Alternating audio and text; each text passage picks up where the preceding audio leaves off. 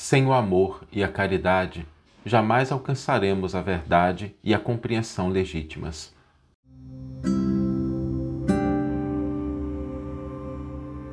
Você está ouvindo o podcast O Evangelho por Emmanuel, um podcast dedicado à interpretação e ao estudo da Boa Nova de Jesus através da contribuição do benfeitor Emmanuel.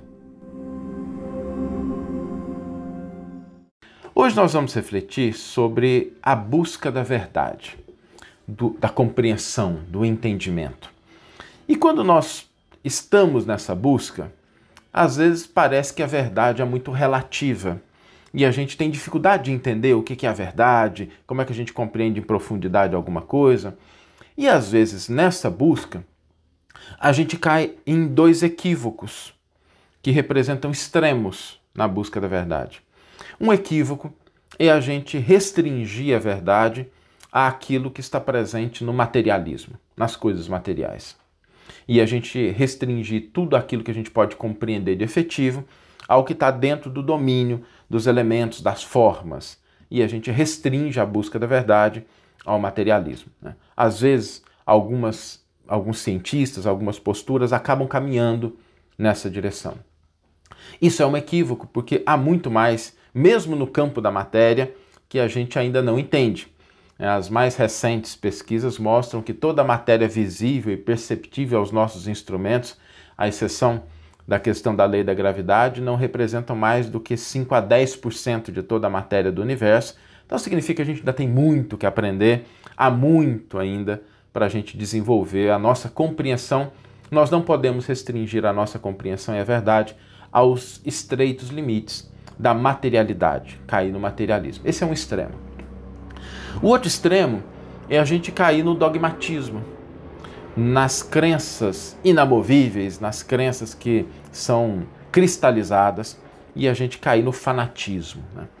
Esse também é um extremo, porque o fanatismo, os dogmas, eles tornam impermeável a criatura ao avanço, à percepção de novos aspectos da verdade que vão se descortinando na medida em que a gente vai se aproximando dela. Né?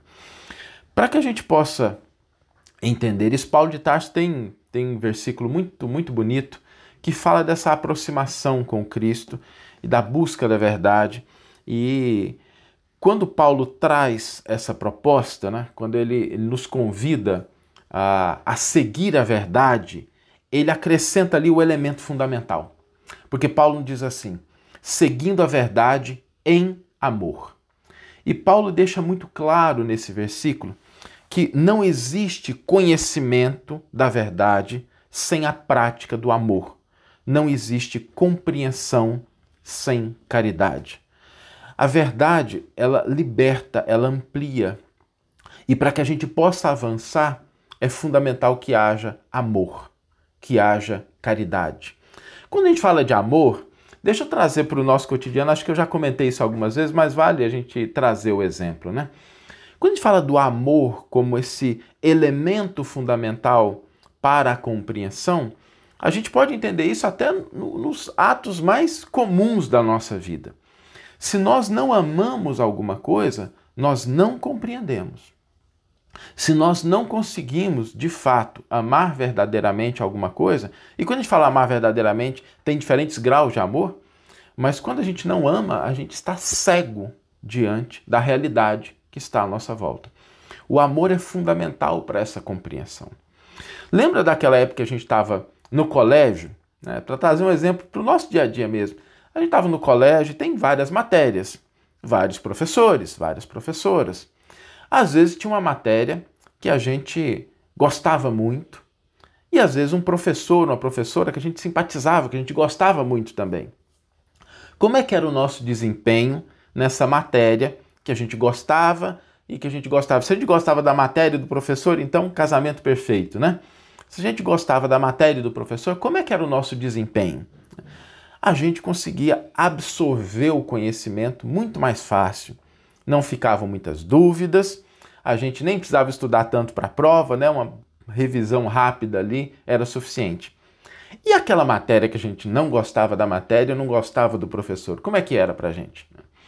Quando a gente não gosta da matéria e nem do professor, é o, o pacote completo do problema, né?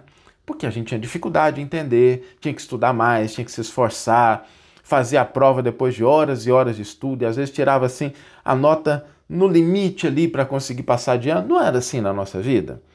Por quê? Porque quando a gente ama, quando a gente gosta de algo, de uma situação, de uma pessoa, a gente compreende.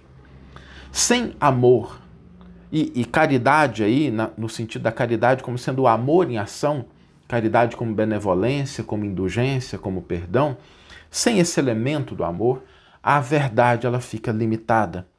Por isso, o amor ele confere aquela possibilidade da gente entender a verdade dentro de uma situação.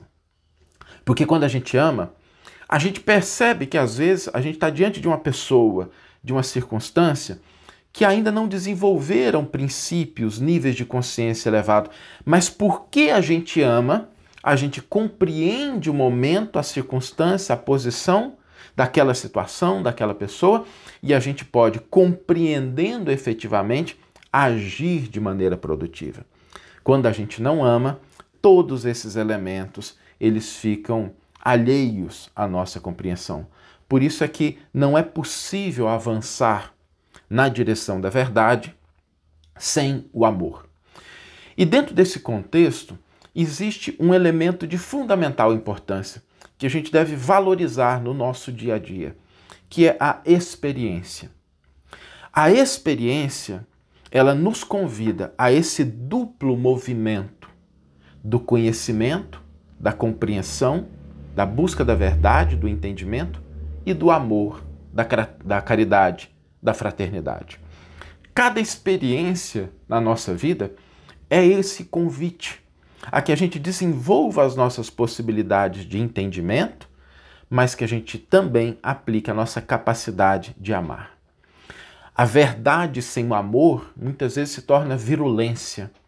E a virulência, ela às vezes penaliza, ela critica, ela destrói, sem que efetivamente entenda os mecanismos sutis que estão envolvidos numa determinada situação, numa determinada circunstância. Por isso, sem o amor, nós não alcançaremos a verdade. Paulo de Tarso foi muito feliz quando conjugou esses dois elementos na sua carta aos Efésios, porque ele traz aí que é importante buscarmos a verdade, mas é o amor que faz com que nós vençamos os obstáculos que às vezes dificultam. Porque às vezes a gente olha uma situação e fala assim: nossa, mas eu, eu não entendo como é que isso pode acontecer. Né? Mas se a gente ama, a gente começa a desvelar elementos sutis e a gente vai entendendo em profundidade as situações da nossa vida, as situações que nos cercam, as pessoas, circunstâncias. Por isso, na busca da verdade, não nos esqueçamos de que Paulo de Tarso estabelece com muita propriedade a importância do amor e a conjugação do amor e da verdade no campo da experiência que nos possibilita o crescimento espiritual. É somente quando nós unimos esses dois elementos, né, amor e verdade, que a gente se desenvolve, que a gente cresce, que a gente progride. Vamos então agora ler o versículo e o comentário que inspiraram a nossa reflexão de hoje. O versículo está na carta que Paulo escreve aos Efésios, capítulo 4, versículo 15, e nos diz o seguinte: Mas, seguindo a verdade em amor, cresceremos em tudo em direção àquele que é a cabeça, Cristo. E Emmanuel vai intitular o seu comentário Seguir a Verdade. Porque a verdade participa igualmente da condição relativa, inúmeros pensadores enveredam pelo negativismo absoluto, convertendo o materialismo em zona de extrema perturbação intelectual. Como interpretar a verdade se ela parece tão esquiva aos métodos de apreciação comum? Alardeando superioridade, o cientista oficioso assevera que o real não vai além das formas organizadas, à maneira do fanático, que só admite revelação divina no círculo dos dogmas que abraça. Paulo, no entanto, oferece indicação proveitosa aos que desejam penetrar o domínio do mais alto conhecimento. É necessário seguir a verdade em caridade sem o propósito de encarcerá-la na gaiola da definição limitada. Convertamos em amor os ensinamentos nobres recebidos. Verdade somada com caridade apresenta o progresso espiritual por resultante do esforço. Sem que atendamos a semelhante imperativo, seremos surpreendidos por vigorosos obstáculos no caminho da sublimação. Necessitamos crescer em tudo o que a experiência nos ofereça de útil e belo para a eternidade com Cristo, mas não conseguiremos a realização sem transformarmos diariamente a pequena parcela da verdade possuída por nós em amor aos semelhantes. A compreensão pede realidade, tanto quanto a realidade pede compreensão. Sejamos, pois, verdadeiros, mas sejamos bons. Que você tenha uma excelente manhã, uma excelente tarde ou uma excelente noite e que possamos nos encontrar no próximo episódio. Um grande abraço e até lá!